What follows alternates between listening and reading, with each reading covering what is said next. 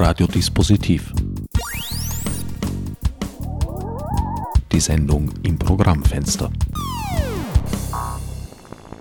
Willkommen bei Radiodispositiv. An den Mikrofonen begrüßen euch heute mein Sendungsgast Regula Stempfli und der unvermeidliche Herbert Gnauer. Regula, Du verstehst dich als politische Philosophin, hast äh, studienmäßig einen Hintergrund als Historikerin auf der einen Seite, auf der anderen Seite hast du auch Staatsrecht studiert, was eine Schweizer Spezialität ist und sich sozusagen speziell mit den Schweizer Verfassungen, Verfassungen, weil ja die einzelnen Bundesstaaten jede auch eine eigene Verfassung haben, wenn ich nicht irre. Nee, so nicht. Ich möchte dich nicht gerade korrigieren, aber ich möchte dich vor allem korrigieren, weil du meinen Wikipedia-Artikel über mich gelesen hast, der von einem Troll geschrieben ist, der mir sowohl, der mich sowohl älter macht, als auch einen falschen Namen gibt, als auch auf meiner Ausbildung 1999 stehen geblieben ist. Tatsächlich habe ich äh, Geschichte und Staatsrecht und Kommunikationswissenschaften studiert, habe aber nachher natürlich einen, äh, eine Doktorarbeit geschrieben, eine Habilitation geschrieben zu Hannah Arendt, habe mich als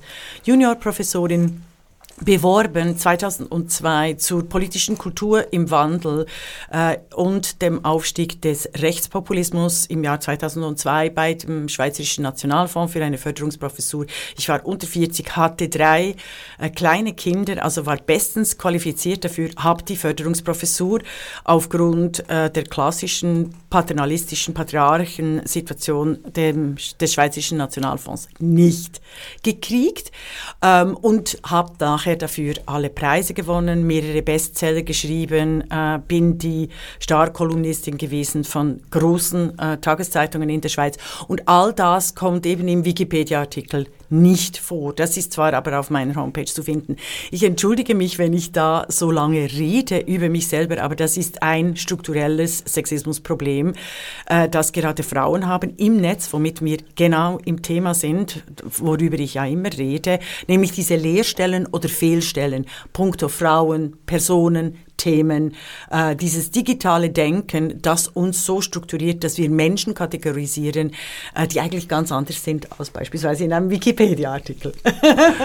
Schöner Einstieg. Ein wenig muss ich mich verteidigen. Ja, ich habe den Wikipedia-Artikel gelesen, aber nicht nur. Und deswegen war ich mit meiner Aufzählung auch nicht ganz fertig. fertig. Ja, ja, aber Hätte sie aber natürlich schnell. nicht so schön komplettieren können wie du selber. Ich danke für diese Vorstellung. Und deshalb habe wegen der Politphilosophie, also ich finde schon spannend, dass du sagst wegen dem Staatsrecht, aber das Staatsrecht war natürlich die politische Philosophie. Weißt du, ich habe das Kant Jur gemacht, also mit den Juristen, das war früher so vor Bologna und da sind wir auch wieder im Thema mit der Digitalisierung, weil Bologna ist ja das äh, Kreditpunktsystem, das digitale System eigentlich für die Bildung, weißt du, die vorher quasi universeller angesetzt war. Und Staatsrecht war so, ist so zu verstehen, dass du alle politischen Philosophinnen und äh, Philosophen lernst, lehrst und deren ihre Souveränitätsbegriffe kriegst. Und eben mit den Verfassungen in der Schweiz hat nicht, äh, je, also jeder Kanton hat auch eine Verfassung, aber die Bundesverfassung ist da schon entscheidend. Wir haben einen starken Föderalismus, aber äh, nicht so, dass wenn ich äh, schweizerisches Staatsrecht studiere oder an einer Schweizer Universität, das jetzt eben politische Philosophie heißt, dass, das, äh, dass die SchweizerInnen da nicht, also auch die, alle Leute, die in der Schweiz wohnen, nicht über äh, europäisches, politisches, philosophisches Recht reden könnten oder nachdenken könnten. Ja, aus meinem Blickwinkel ist es ja generell so, dass alles sozusagen in der Philosophie zusammenläuft ja. oder eigentlich besser gesagt aus ihr entstanden ist, würde ich sagen. Mhm. Absolut. Also insofern entzieht sich auch gar nichts philosophischen Methoden und Betrachtungsweisen. Ja, ja. Wir haben ja mal vor zwei Jahren ein ganz spannendes Gespräch genau über das auch geführt, inwiefern die Digitalisierung, die 0-1, die Strom-Nicht-Strom-Zusammenhänge äh, quasi ähm, philosophisch begründet sind. Also, also, und wir können das tatsächlich aus der Geschichte herleiten. Also ich, ich bin dran an einer Sprechakttheorie und versuche die so meinen Studierenden zu erklären. Ich habe ja auch die Hannah Arendt Lectures an der HSG, an der Universität St. Gallen. Da können Sie sich übrigens alle äh, einschreiben für 20 Franken. Äh, das ist wirklich nicht viel für die Schweiz. Äh, kriegen Sie das ganze Paket.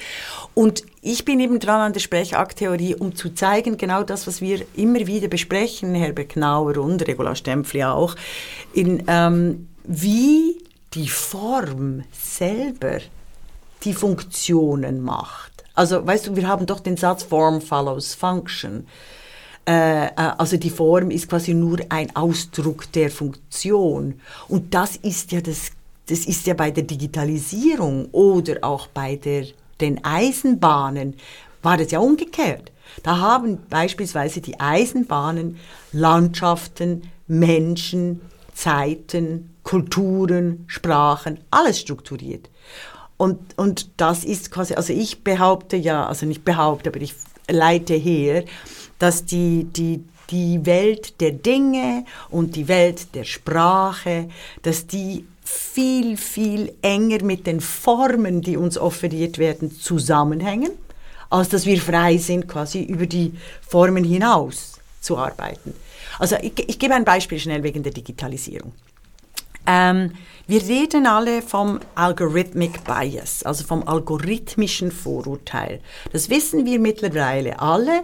Herbert Dauer und Regula Stempfli waren einfach zehn Jahre früher, die wir lange gesagt haben, Leute, es wird Programmieren bedeutet oder Codieren bedeutet eigentlich sind Regieanweisungen wie für einen Film und das sind Regieanweisungen, das sind Programme und selbstverständlich weisen die Programmierer, meistens waren es weiße äh, und asiatische Männer, unfassbare Lücken auf in ihrer Programmsprache, in ihrer Codiersprache. Und diese algorithmischen Vorurteile, das klingt so irgendwie nett noch. Ja, also jetzt ist schon ein bisschen anrüchig, ein Vorurteil zu haben. Aber die nennen sich eigentlich, die wirken rassistisch, enorm sexistisch, umfassend pornografisch und gestalten als Formen uns Menschen. Also deshalb war der Einstieg so gut mit dem, mit dem Wikipedia. Also weißt du, das war ja nicht dein äh, Fehler, sondern ähm, ich werde durch Programme, Programmierer ganz klar kategorisiert in einer Art und Weise als Frau, als äh, äh Frau, die äh, über 40, 40 ist, als Intellektuelle, werde ich in eine Schablone ge, äh, gepresst, die eher dem 19. Jahrhundert entspricht, weil eben die Programmierer alle zwischen irgendwie 19 und 30 waren. Also äh, ein Alter für Männer, wo Männer sehr, vielleicht sehr gut sind für sexuelle Aktivitäten, aber nicht unbedingt für intellektuelle, um mal ein anderes Vorurteil zu bringen. Ähm, aber wo die, die natürlich unglaubliche äh, Schablonen auf die Menschen gedrückt haben. Und deshalb bin ich beispielsweise durch ein Netz definiert, das mir nur ansatzweise gerecht wird. Und es wird mir dann gerecht, wenn ich selber programmiere, respektive wenn ich selber die Sendungen mache. Ich würde das sogar noch weiter fassen. Gerne. Äh, ich denke, dass dieses Bias äh, nicht nur auf die Programmierer und Programmiererinnen persönlich zurückzuführen ist, sondern auf den Umstand, dass es eigentlich unvermeidlich ist. Äh, auch wenn als Datenquelle äh, das gesamte Internet herangezogen wird, was jetzt bei ChatGPT 3 ja mehr oder weniger mhm. der Fall ist. Äh, also das ChatGPT vielleicht für unsere Hörer und Hörerinnen, das sind die neue künstliche Intelligenz, die, also äh, die so genannt wird, die als, als, als Lese- und Sprechprogramme jetzt gerade Furore macht. Also Entschuldigung, ich habe dich unterbrochen. So ja. genannt, es ist ja. völlig, völlig korrekt, weil eigentlich äh, ja, der Lernvorgang ist abgeschlossen und insofern ist es jetzt eigentlich keine künstliche Intelligenz, die da direkt Mehr, am, genau. am Werk ist. Es passiert auch keine kognitive Erkennung und Einordnung, sondern eine semantische vor allem. Mhm. Ja, wo? But never underestimate the semantics. Du wolltest weitergehen als ich noch, was das, ich weil ich meine These war, dass weil die Form entscheidet unser Leben, also die Formen, die und jetzt sind es die mathematischen Formen, die uns das Sprechen quasi auch genau. austreiben. Und diese Menschen. Formen haben aber Einfluss eben schon gehabt auf den Inhalt, der vorhanden ist. Mhm. Ja?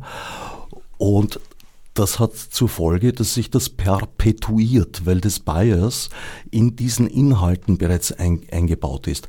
Ein berühmtes Beispiel ist das Google, das Google-Problem mit dem Gorilla dass äh, Bilder, mhm. auf denen äh, schwarzfärbige Menschen äh, abgebildet waren, äh, als Gorilla äh, mhm. mit dem Untertext versehen mhm. wurde, wurden vom Automatismus. Es gibt ein neueres Beispiel zu den Frauen. Das, das ist, das Moment, Karriere, lass mich das noch. Karriere, noch, nein, aber ich finde schon, das finde ich wichtig, weil nein, das, die werden viel äh, pornografischer dargestellt. Völlig recht, aber ich möchte noch auf den zweiten Teil hinaus. Als mhm. das erkannt wurde, hat Google sich entschuldigt. Und der Ausweg war aber jetzt nicht den Algorithmus bzw. den Datenpool zu korrigieren. Aha. Ja sondern den Begriff Gorilla zu sperren, auf dass er nicht mehr auftauche. Und das ist genau die völlig inadäquate Methode, mit der solche Erscheinungen repariert werden. Das ist total clever. Äh, sorry, Herbert, das wusste ich gar nicht. Ist das ist dem so? Also dem ist du, jedenfalls du laut Rania Wasir so und ja. der würde ich als Quelle schon ja, vertrauen. Ja, Rania Wasir ist äh, brillant. Ja, nein, das muss ich unbedingt aufnehmen, äh, weil das ähm, das das ist tatsächlich ein Problem, wenn wir die, diese Diskussion Techniken überlassen und Technikerinnen, also die innerhalb des Systems denken, die nicht verstehen, dass eben äh, nicht der Gorilla das Problem ist, sondern die Datenbasis äh, rassistisch kodiert ist oder eben sexistisch kodiert.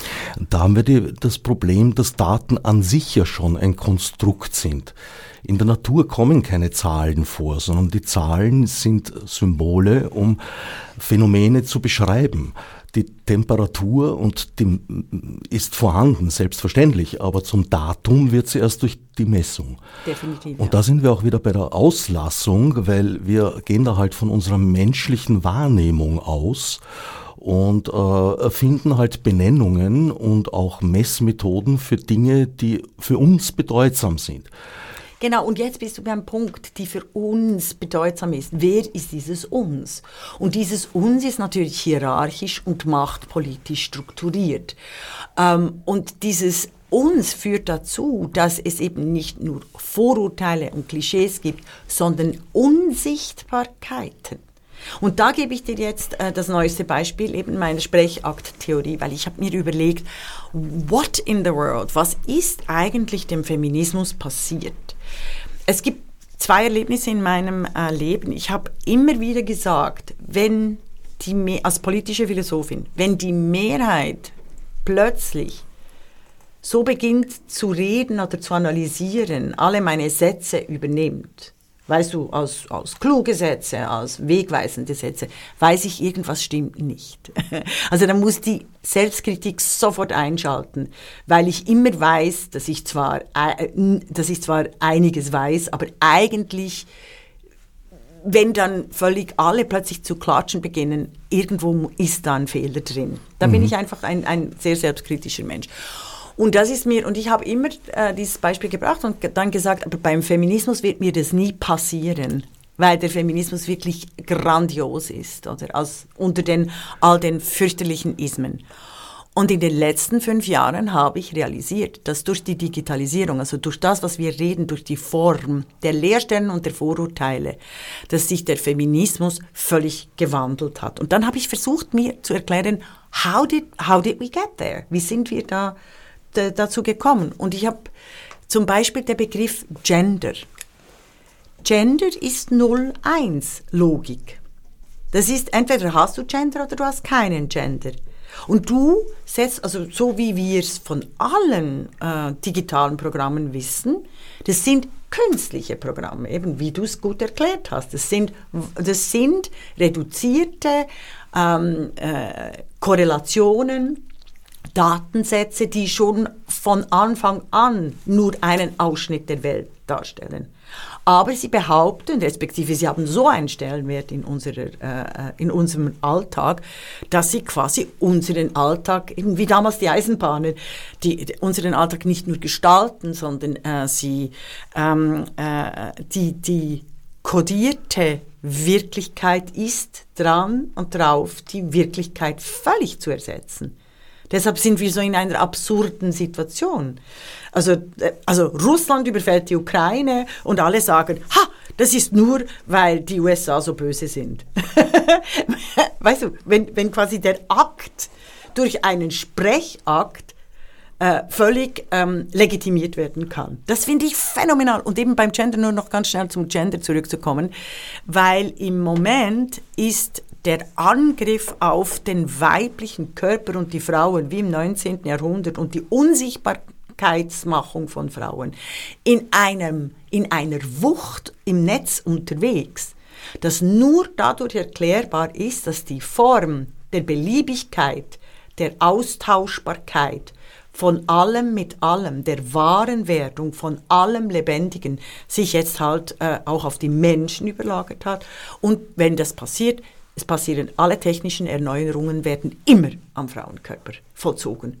Und das finde ich spannend. Also das finde ich spannend, wie eben, und dass, dass das die Wokies oder die Rechten, das merkt kein Mensch, dass, die, dass wir einander die Köpfe einschlagen und auch die Demokratien vernichten letztlich durch neue Gesetzgebung, wie beispielsweise ein Selbstbestimmungsgesetz, äh, wenn du die Wirklichkeit, die biologische Wirklichkeit völlig einfach einfach negieren willst.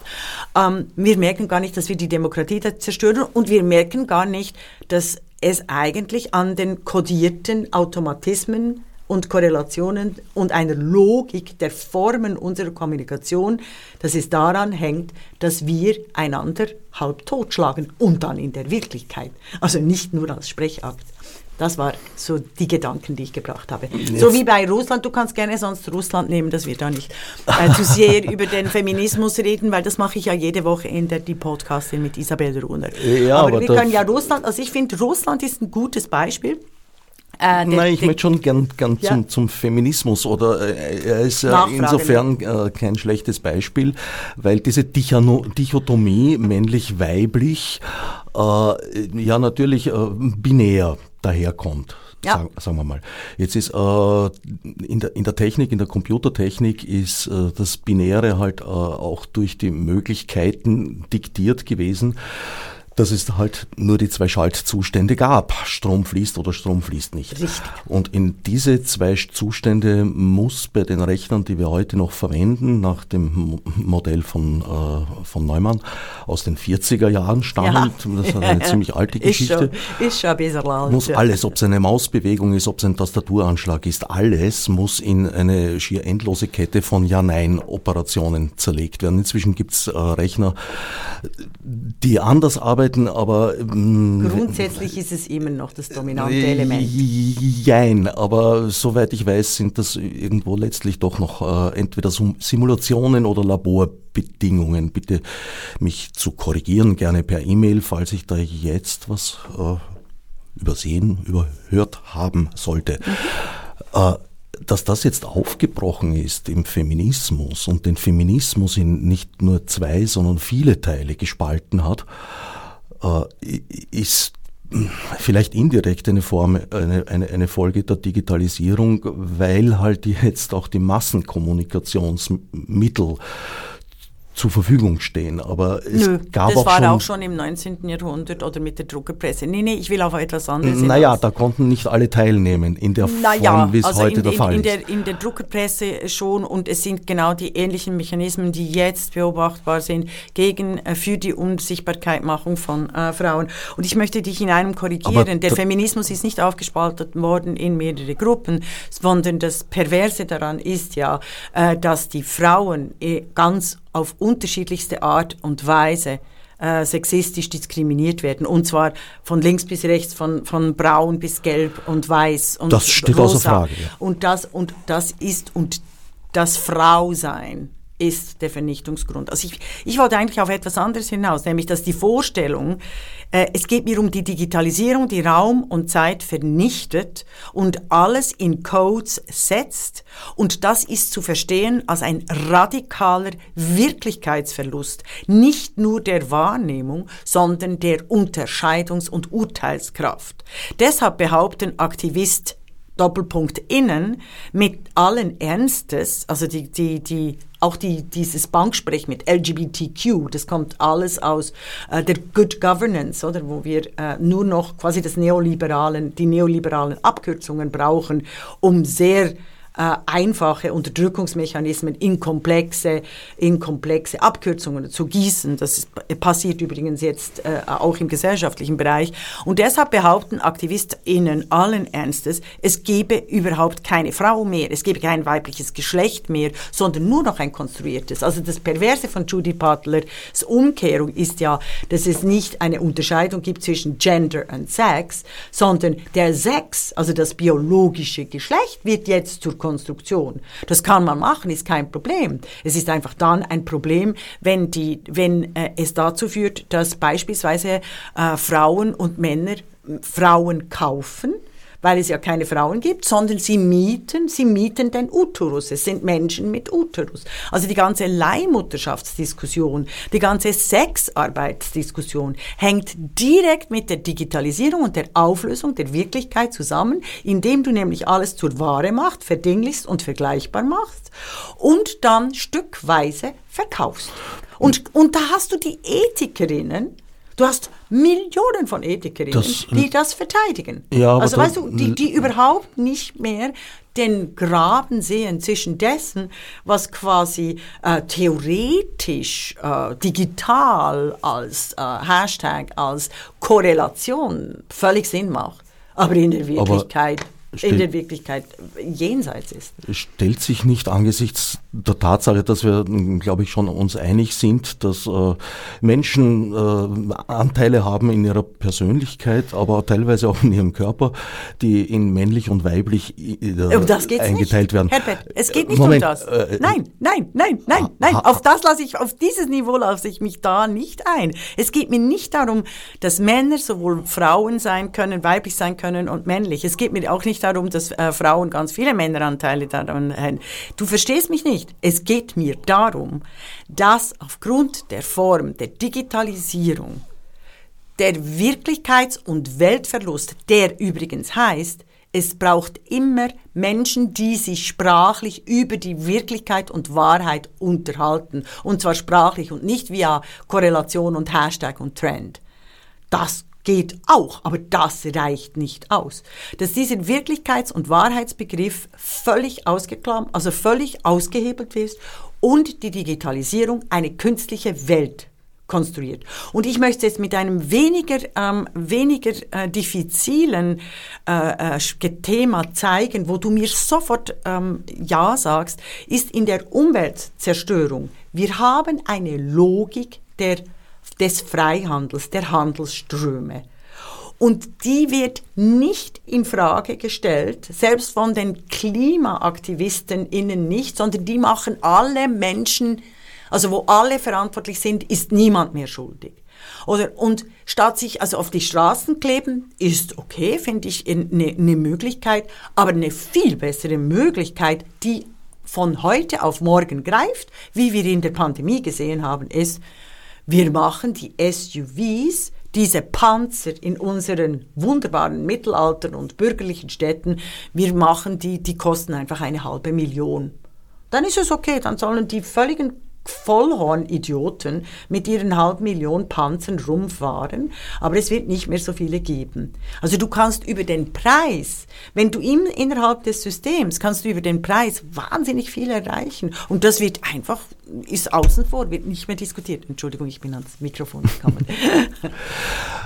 naja, gut, das wäre eine Form von staatlicher Steuerung, die hier augenblicklich niemand riskieren würde. Also das äh, wäre in totalitären Staaten durchsetzbar. Nein, Herbert, es stimmt doch nicht. Wenn du den Preis, wenn du den Preis erhöhst, wenn du, das nennt man ja, die Internalisierung externer Kosten, Herbert. Wer, wer sollte machen, den Preis wir, erhöhen? Wir, wir. Ja, genau. Also das ist in der wer Schweiz. in die dem Schweiz, Fall wir. Die Schweiz in einer, Ab, in einer Volksabstimmung sind durchaus imstande, wenn äh, so eine Initiative lanciert wird, sind durchaus imstande, so etwas Ja zu sagen. Weil die Menschen viel besser sind als ihr Ruf.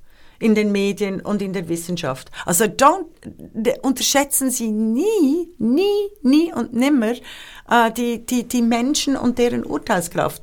Und ich finde, es geht darum, in der Welt, in der realen Welt, äh, Dinge äh, zu verändern und nicht einfach im digitalen, äh, in, die, in, in, den Sprechakten so zu verhangen werden, dass wir da einen Totalitarismus haben. Hm. Also hallo, also staatlich, es ist alles staatlicher Akt. Alle unsere Straßen sind äh, staatliche Akte. Also alle unsere Wasserversorgung. Also jetzt Herbert, alter ja, ja, Anarchist. also Preis, eine Preiserhöhung ist noch lange nicht kein totalitärer Akt. Also bitte. Würde aber wohl so empfunden werden. Aber gut, das ist jetzt. Äh, du bist also total ein Wirtschaftsliberaler. Nein, absolut nicht. nicht. aber ich denke an das alte, gute deutsche oder weniger ja. gute deutsche Mehr Freiheit, Argument. weniger Staat. Frei, ja. Nein, freie Fahrt für freie Bürger. Das ist ein durchaus auch ja, politisches Motto. Dort. Sorry, also na, also ich finde, ich finde, äh, wenn ich äh, SUVs eine halbe Million kosten lassen will, heißt es das nicht, dass ich mit irgendeinem äh, äh, Döschwo oder äh, Renault 4 herumgondeln kann. Das wäre Oder einem Elektro, einem Hybrid meinetwegen. Also ich finde, also alle, alle Verkehrskonzepte scheitern daran, dass sie nicht wirklich naja, auf die Ökologie äh, ausgerichtet sind, sondern eben genau in solchen Diskussionen stecken bleiben. Wenn ich das ganz kurz äh, einfangen darf, äh, wir verlaufen uns da jetzt gerade ein bisschen in einer Partikulardiskussion. Du meinst, in der Schweiz wäre das durchsetzbar. Äh, ich habe in Österreich meine Zweifel, ob man dafür eine Egal. Mehrheit bekommen würde. Du wolltest ja das Thema verlassen, also komm, komm zurück, komm zurück zum Sprechakt, Digitalisierung und Wirklichkeits- und Wahrheitsverlust da, äh, wie sehr oft im Zusammenhang mit digitalen Methoden, äh, treten Dinge auf, die neu scheinen, aber eigentlich im Grunde gar nicht neu sind, sondern erst äh, sichtbar werden durch die digitalen Technologien. Mhm. Und in der Bewegung dorthin sehe ich jetzt nicht nur das Ergebnis, das ein selbstbefeuerndes und perpetuierendes ist. Ja, selbstverständlich, weil die Ergebnisse von heute sind sozusagen die Grundlagen für die Ergebnisse von morgen. Und so geht das weiter. Und, und äh, die Biases, das heißt die Beschränkungen in der Wahrnehmung, die blinden Flecken, äh, multiplizieren und potenzieren sich geradezu. Aber ich sehe auch etwas anderes darin. Eine Sehnsucht, die Ambiguität zu verlassen. Nein. Die Unsicherheit, äh, indem man äh, jetzt heute in ein Excel-Spreadsheet etwas einträgt und damit ist die Sache gut im Excel-Spreadsheet. Aber das Aha, Leben ist kein Excel-Spreadsheet. Anwendung Du ah. meinst in der Anwendung, dass, die, dass es einen Ambiguitätsverlust gibt. Nein, es ist ja nicht nur die Anwendung, der, die Form der Wunsch selber. Danach. Herbert, in dem Moment, die, die, lass mir mal den Satz ausreden. Ist ambiguitätsfrei. Ah, aber das wird sehr gerne angenommen. Also im Moment, ja? äh, in dem Moment, wo Daten gefüttert werden, erwartet man unten ein ordentliches Resultat dann herauszubekommen. Und genau das ist aber nicht der Fall. Es ist nur ein, ein theoretisch äh, brauchbares Resultat und hat sehr oft mit der realen Anwendung dann überhaupt nichts zu tun. Im Gegenteil, ja. da gibt es paradoxe Effekte. Aber wir tragen Sachen in, eine, in ein Feld in Excel ein, und ja, damit ist das Feld gut ausgefüllt und die Sache erledigt. Ja, also David Graeber, David Graeber hat ja in seinem Bürokratiebuch genau das äh, heraufgeführt, also ausgeführt, dass er gezeigt hat, dass diese Formen äh, Bullshit-Jobs äh, kreieren, äh, die eben nur noch mit PowerPoint und Excel-Sheets und, und, und irgendwelchen Zahlen operieren. Und weißt du, die ganze Human Resources Abteilung, das ist eine Katastrophe. Da geht es tatsächlich wirklich nur darum, um DG10 mit DG9 und DG8 zu verbinden, äh, äh, sie auszuhebeln und wieder eine neue Konzeption der Good Governance. Also wir haben in den letzten 30 Jahren Begriffe gekriegt wie statt Hunger abschaffen, reden wir von Ernährung, Ernährungssicherheit garantieren. Ähm, statt äh, äh, Demokratie, mehr Demokratie wagen, sagen wir, ähm, ähm, wir versuchen Good Governance. Äh, statt ähm, Bildung für alle zu ermöglichen mit Stipendien, äh, reden wir von Better Education oder Competence Center, Kompetenzzentrum oder Exzellenz um, und allen solchen Bullshit und schaffen gleichzeitig Stipendien ab, also alle Sozialleistungen, die den Boomers in den 60er und 70er Jahren aus unteren Schichten, mich zum Beispiel, eine soziale Mobilität ermöglicht haben, die jetzt den Millennials und Zoomers verboten wird, indem ihnen nur noch Bullshit-Jobs angeboten werden. Und etwas hast du nicht recht. Wenn du sagst, das war schon immer so, dann ist es ein ahistorischer, ähm, äh, ideologischer Begriff, weil immer, wenn Leute mit es war schon immer so argumentieren, anerkennen sie nicht die Möglichkeit des Gewesenen und die Möglichkeit des Zukünftigen und auch die Gestaltungsfreiheit. Und das macht mich wahnsinnig. Also so wie eben äh, äh Putin behauptet, die Ukraine hat immer zu Russland gehört. Nein, die Ukraine war ein selbstständiger Staat während 600 Jahren. Mhm. Also ich finde es ein unheimliches Grauen Vertrauen, mhm. das ich immer empfinde, wenn das Ungeheuerste und Unerhörteste geschieht, nämlich der totale Wirklichkeits- und Wahrheitsverlust und der damit in besteht, die Farbe und die Gestalt des Lebens für uns alle zu verändern. Nur geht es mir ja nicht um die Argumentation von Ansprüchen, sondern mir geht es darum zu zeigen, dass die Dinge oft eine sehr lange, oft verdeckte Geschichte haben. Weil dass sie zutage treten, äh, ah, ja. Äh, okay, so. heißt ja auch nur oft, dass sie erkannt werden. Also quasi forensische, wir sollten forensische ein Beispiel, deine, deine, äh, dein, dein Beispiel eingangs der Sendung, der, durch die Eisenbahn gestaltete Landschaft. Ja. Die Landschaftsgestaltung begann äh, in der Antike bereits mit der Abholzung von riesigen Waldflächen. Ja. Und das äh, war natürlich damals auch schon klimawirksam und hat einiges verändert in einigen Gegenden. Absolut. Äh, das alte Beispiel, im, noch im Mittelalter, glaube ich, konnte ein Eichhörnchen von, von den Pyrenäen bis zur südlichen Sp Spitze Spaniens hüpfen von Baum zu Baum, ohne den Boden zu berühren. Heute kann eine Schlange dieselbe Strecke kriechen, ohne in den Schatten Schatten zu kommen. Das ist schon alt und äh, die Wirksamkeit. Was ein Beispiel. Dankeschön. Ja, ja. Die, ich bringe es auch gern. Ja, die Wirksamkeit dieses Vorfalls ist schon lange vorhanden wurde, aber nicht erkannt, weil sie auch noch keine Gefahr dargestellt hat oder als solche nicht erkannt wurde. Ja. Und so sind viele Mechanismen, die im Zug der Digitalisierung äh, uns jetzt auffallen, im Grunde äh, sozusagen, wie, soll ich sagen, Entdeckungen im wahrsten Sinn. Etwas, was schon vorher vielleicht. Ja, aber ich, ich bleibe eben als Demokratin natürlich nicht einfach bei den Entdeckungen, du hast durchaus recht, sondern ich bin natürlich wirklich der, wie Hannah Arendt, der Freiheit und der Demokratie und der politischen Gestaltungsmöglichkeit enorm verpflichtet. Ich bin wahnsinnig dankbar, dass ich in der Zeit geboren äh, äh wurde. Also als, als, als Mädchen und als Frau lebe ich eigentlich im Paradies. Also wirklich im Vergleich, im Vergleich zu allen anderen äh, äh, Ländern, Regionen und Zeiten ist es eine großartige Zeit. Und ich will das selbstverständlich für alle Menschen ermöglichen. Das ist, glaube ich, auch der Unterschied in der Linken heutzutage. Die Linke wollte in dem 19. Jahrhundert immer, die wollten nicht einfach Revolution um der Revolution willen, sondern sie wollten tatsächlich ein gutes Leben, Leute.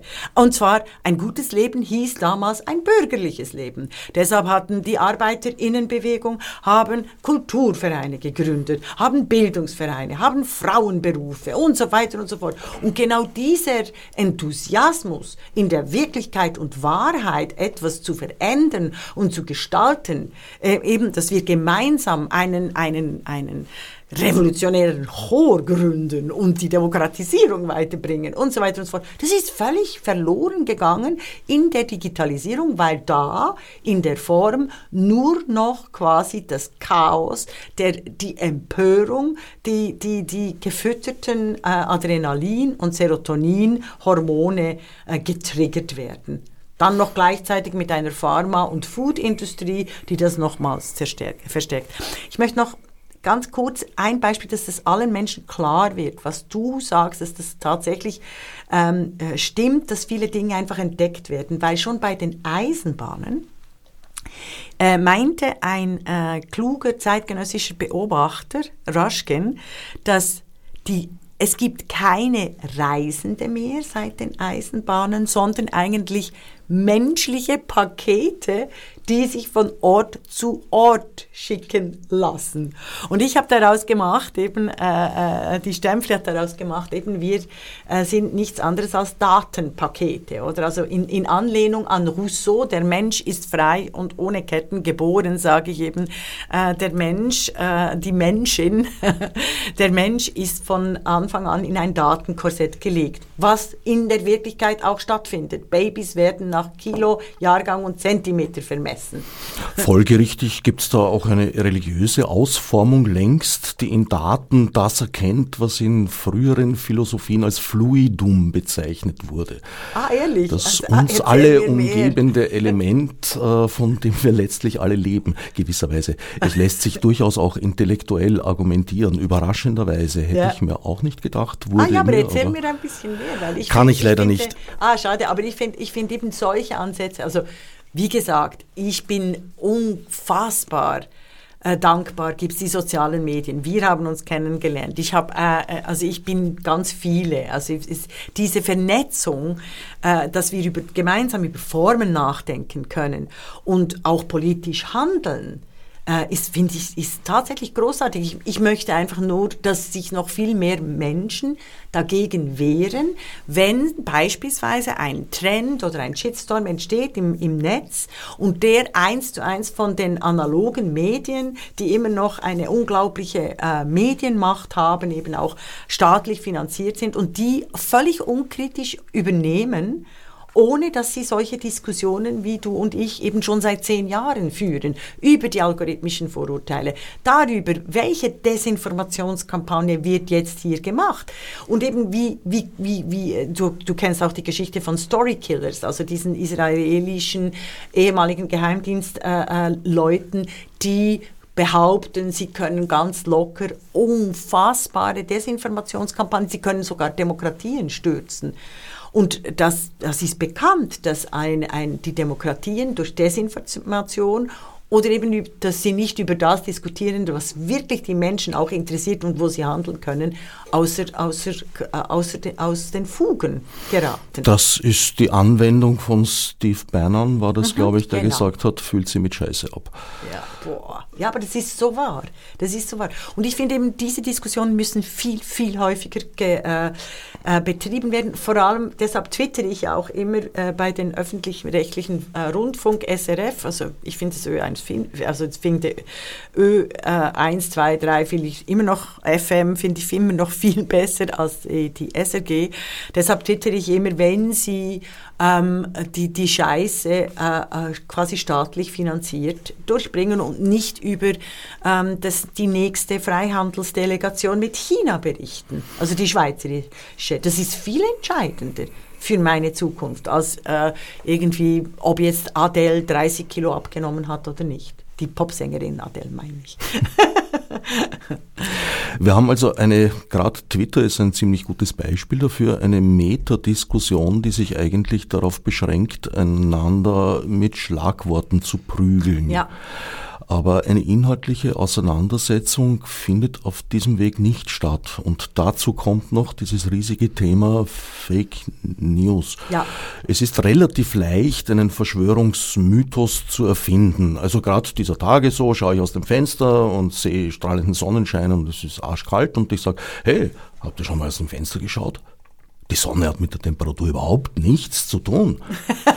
Die, die Erde wärmt sich von innen über das Magma und äh, daran verdienen Bill Gates und George Soros, weil die können die Menschheit damit erpressen, dass es jetzt wärmer oder kälter steht. In welchen Abgründen befindest du dich?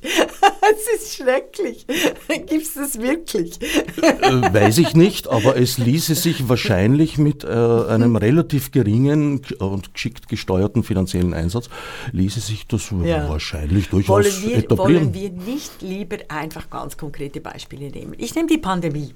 Mhm. Die äh, Pandemie, also äh, die hieß zuerst Corona, dann Covid-19 äh, und jetzt ist es eigentlich SARS-2, if I'm right. Also ist es irgendwie umbenannt worden, weil es nicht zu den MERS-Viren gehört, sondern eben SARS-2. Egal. Also Covid-19 oder Corona. Dort ist etwas passiert, was nie hätte passieren dürfen. Und das habe ich sogar in der Neuen Zürcher Zeitung am 9. Mai 2020 beschrieben. Dass die Diskussion über den Ursprung des Virus von Anfang an unterbunden wurde. Wobei das enorm wichtig gewesen wäre, um über die internationale Zusammenarbeit von Pharma, medizinischer Forschung, vor allem medizinischer gefährlicher Forschung heranzukommen. So wie wir, respektive unsere Großeltern und Eltern, es konnten, über die Gefährlichkeit der Atomwaffe zu diskutieren. Also wir haben, wenn wir vergleichen, diese, diese ganze Technologiekritik, die Risikogesellschaft von Ulrich Beck, die hat funktioniert bei der Nuklearenergie. Die hat aber bei Corona, also bei der virologischen äh, Mehrfach, wie heißt es, ähm, der, der More e äh, Effect, also diese, diese More Gain, the Gain, Gain of Value Virusforschung, die wird nicht diskutiert, weil von Anfang an Facebook und Twitter jede Diskussion über den Ursprung des Virus aus dem Wuhan Lab ähm, unterbunden hat. Es Na wurde ja. alles als Verschwörungstheorie. Nein, also das ist die, die neuesten Studien sind gerade raus. Mhm. Facebook hat es auch zuge also zugegeben, einfach ganz klar offengelegt. Es wurden jeder Account wurde, also jeder Post wurde gesperrt, aktiv, automatisch, der über den Chinese Virus reden wollte. Naja, Dabei wäre ja, das entscheidend ja. gewesen, um diese unsäglichen Corona-Leugner die ich aber sehr wichtig finde für unsere Demokratie, weil wir hatten dann Gegendemonstrationen. Also ich finde, ich finde, äh, äh, die Pluralität ist nicht ein Problem. Ich finde eher die Homogenität ist ein Problem. Ich glaube, dass wir uns mit der Pluralität der Corona, sogenannten Corona-Leugner und Leugnerinnen noch werden auseinandersetzen müssen, beziehungsweise läuft diese Auseinandersetzung gerade. Das ist ein bisschen differenzierteres Bild, das, das ich da sagen würde. Aber da kommen wir wieder äh, auf ein Nein, Partikularthema. Aber ich wollte dir damit zeigen, dass du hast von Fake News gere ja. geredet. Und Fake News sind für mich nicht einfach Fake Aber News, die sind leicht erkennbar. Für mich ist es viel problematischer, wenn tatsächlich in Demokratien gewisse Themen nicht diskutiert werden können, obwohl sie enorm relevant sind ja. für die Menschen. Das führte dazu, dass auf der anderen Seite äh, Österreich konkret äh, gegen Pandemien, obwohl wir seit 25 Jahren in Wahrheit, nämlich seit SARS, wissen, dass so etwas kommen wird und es nicht die Frage war, ob, sondern nur wann, mhm. äh, dass wir dagegen gerüstet waren mit einem Pandemiegesetz aus Kaisers Zeiten, ich glaube 1913 oder sowas, äh, ganz genau weiß ich es jetzt nicht aus dem Kopf und wurde, glaube ich, in den 50er Jahren irgendwann einmal novelliert und ja, das war unsere Vorbereitung auf diese Situation. Das könnte man jetzt noch als äh, österreichisches Spezifikum belächeln, eventuell, wenn man wollte. Nee, nee, aber, aber das Blöde ist, es war auf der ganzen Welt ja. nicht anders. Ja. Aber also, also mir geht es, also auf was wir, mir ging es tatsächlich darum, du hast die Fake News als Stichwort reingebracht. Und ich wollte mit der Pandemie zeigen, dass nicht nur Fake News unser Problem sind, sondern ein, es ein großes Problem sind die Leerstellen eben dessen, über was nicht geredet werden darf in Bezug auf die Hierarchien. Weißt du, ich finde es auch, äh, die ganzen Artikel über die ähm, Adiposias, also die Verfettung der hm. Gesellschaften, finde ich enorm, enorm problematisch. Jetzt veränderst du einfach die Wörter. Du darfst niemanden mehr dick oder hässlich oder was auch immer nennen. Aber der da vermeidet, also da verpassen wir, das ist wie der Gorilla, der als Wort nicht mehr auftaucht, da verpassen wir die Diskussion über die äh, Agrarindustrie, Agrarsubventionen, über die Zuckerindustrie. Gerade in der Schweiz in der letzten Woche, der Bundesrat kann sich nicht mal einigen darauf, dass die Zuckerindustrie die größte Mafia-Organisation der ganzen Welt ist, oder? Und uns äh, und auch in den äh, äh USA, also die ganze Maisstärke und so weiter, das wird ja, du schaust, er schaut mich ganz erstaunt an, aber ähm, das wird tatsächlich schon unter Ärzten und Ärztinnen schon seit 20 Jahren diskutiert. Und das ist zum Beispiel nicht, das sind nicht Fake News, das ist auch keine Verschwörungstheorie, aber das wäre eine wichtige, wichtige Debatte, die wir gesellschaftlich führen sollten, die wir nicht führen, weil wir äh, äh, von Medien bedient werden, die aufgrund der polarisierten sozialen Medien, die, die programmiert sind, damit wir Serotonin- und Adrenalinausschüsse haben, äh, dass wir da nicht mehr einen, einen Informationsaustausch haben. Ich, das wollte ich mal sagen. du schaust mich so an. Jetzt sind wir schon fast in den letzten 10, 12 Minuten mhm. Sendezeit angelangt und haben das eigentliche Thema umrundet, weil eigentlich wollten Krieg. wir eigentlich über Krieg sprechen und mhm. die Bedeutung der Digitalisierung, die du siehst in einer Automatisierung sehr vieler Prozesse. Genau. Genau, und das, und da setze ich eben an. Also der Krieg ist eine, der Krieg ist eine automatisierte Angelegenheit. Und dies schon einige, ein, ein, gewisse Jahrhunderte und Jahrzehnte, weil ich das eben zu erklären versucht habe zu Beginn mit der Form, dass die Formen von Dingen eben auch bestimmte Konflikte, Leben, das Farben von Demokratien und das Agieren von Menschen ganz klar befördern. Also hast du ein Maschinengewehr, wirst du einen Maschinengewehrkrieg führen. Hast du ein, ein Atomarsenal, äh, hast du einen heißen Krieg und dann einen kalten Krieg. Hast du ein virologisches Kriegsmaterial, wirst du irgendwann mal auch irgendeinen Virus entweder absichtlich oder unabsichtlich freisetzen. Und darüber gilt es nachzudenken mit Hannah Arendt, die schon 1959 gesagt hat, wollten wir den Wissenschaftlern glauben, so bliebe uns nichts anderes übrig, als auf das Sprechen überhaupt zu verzichten. Die Wissenschaften reden heute in einer mathematischen Symbolsprache, die mittels mathematischer äh, äh, Symbolkriege, zuerst auf dem symbolischen äh, Ebene, die wir meistens Ideologie nennen, den Krieg vorbereiten, bis er dann in der Wirklichkeit ankommt und so geführt wird. Und das ist das Verrückte. Und der Krieg, für mich als automatisierte Angabe, ist ja das Beispiel, das ich genannt habe. Russland überfällt die Ukraine am 24. Februar 2022. Und es gibt tatsächlich Millionen von Menschen, die im selben Atemzug sagen, oh, die Amerikaner sind schuld.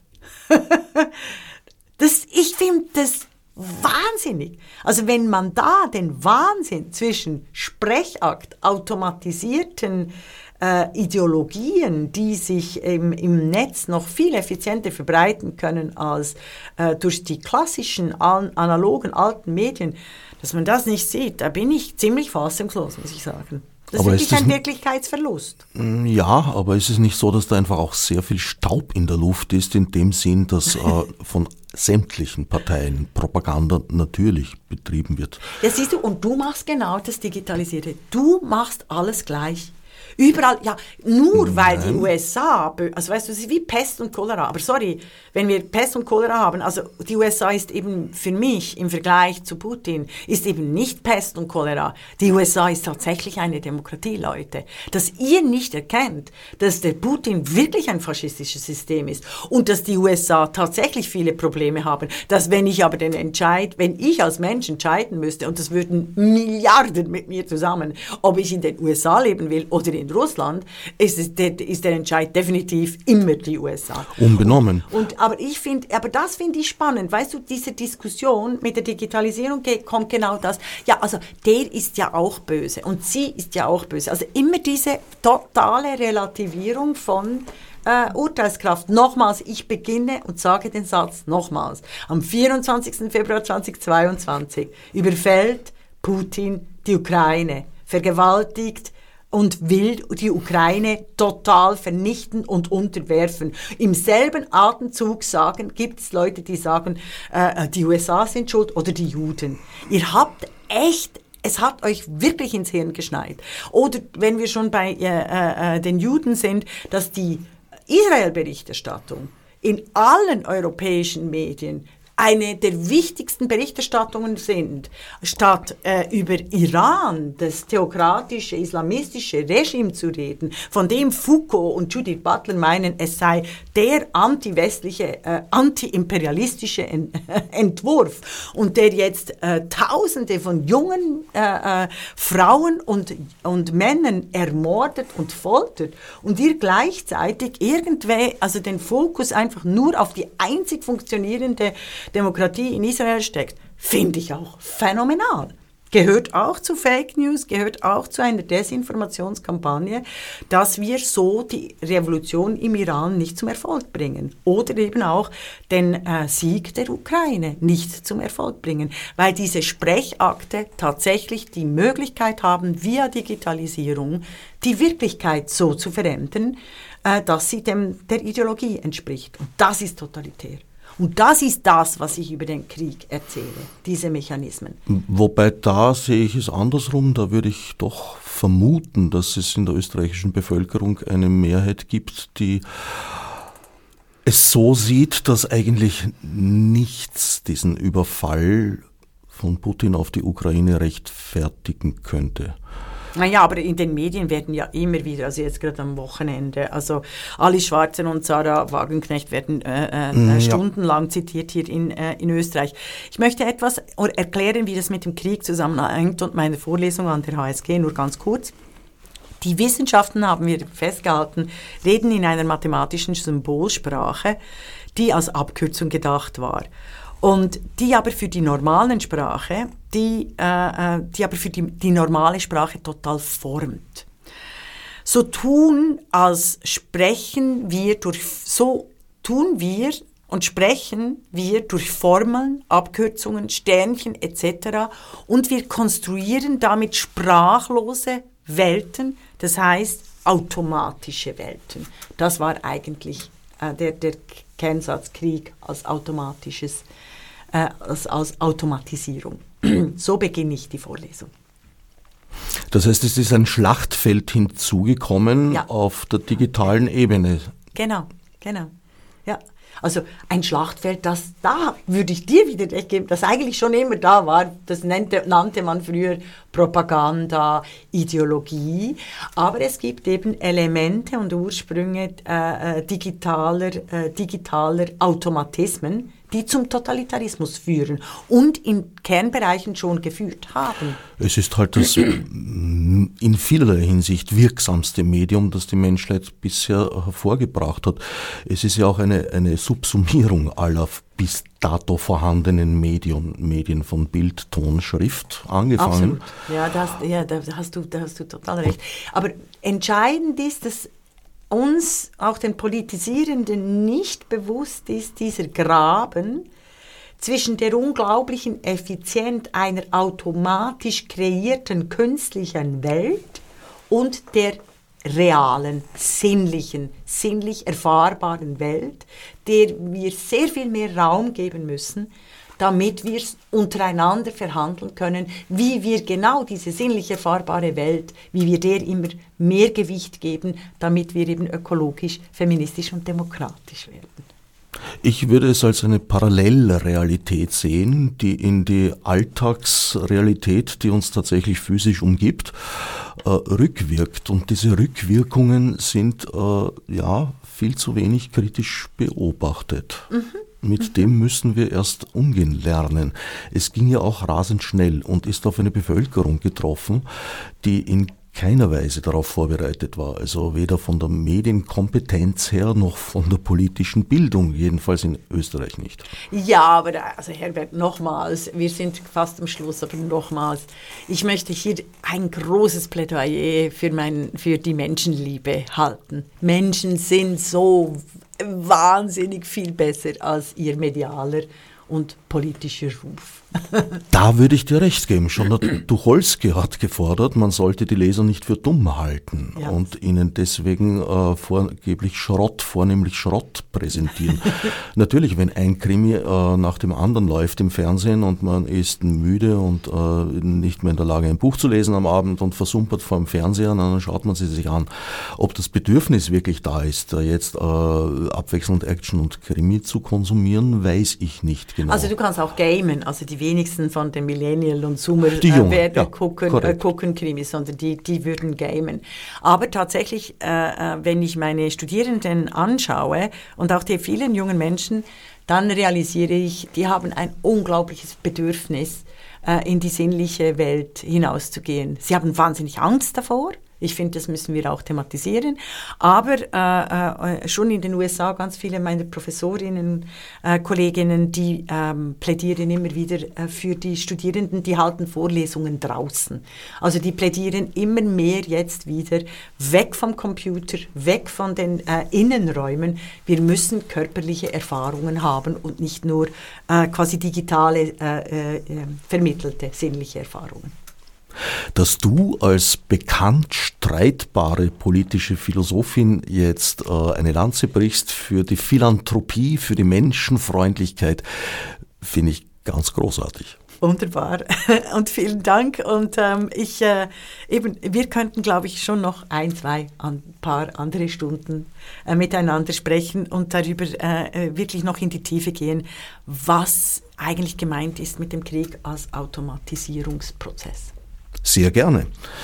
Zuvor kann man das äh, exemplifiziert bekommen von dir im Rahmen der bereits angesprochenen äh, Hannah Arendt Lectures an der Uni St. Gallen, die ab 30. März als Hybridveranstaltung stattfinden. Informationen dazu auf deinem Website regularstempfli.eu. Stempfli natürlich mit AI. Ja, genau. Das, ja, das ist auch eine Verfremdung, oder?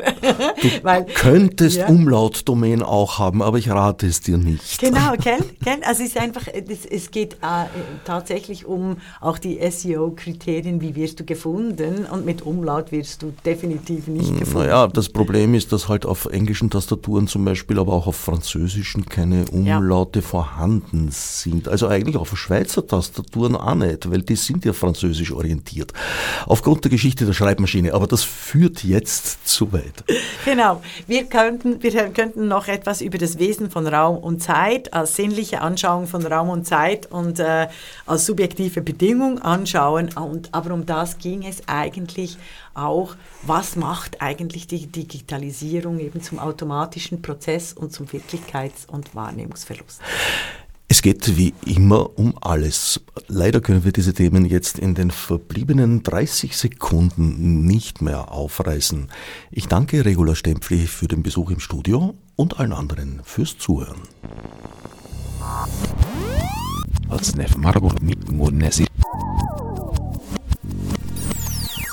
Fichte subsidiar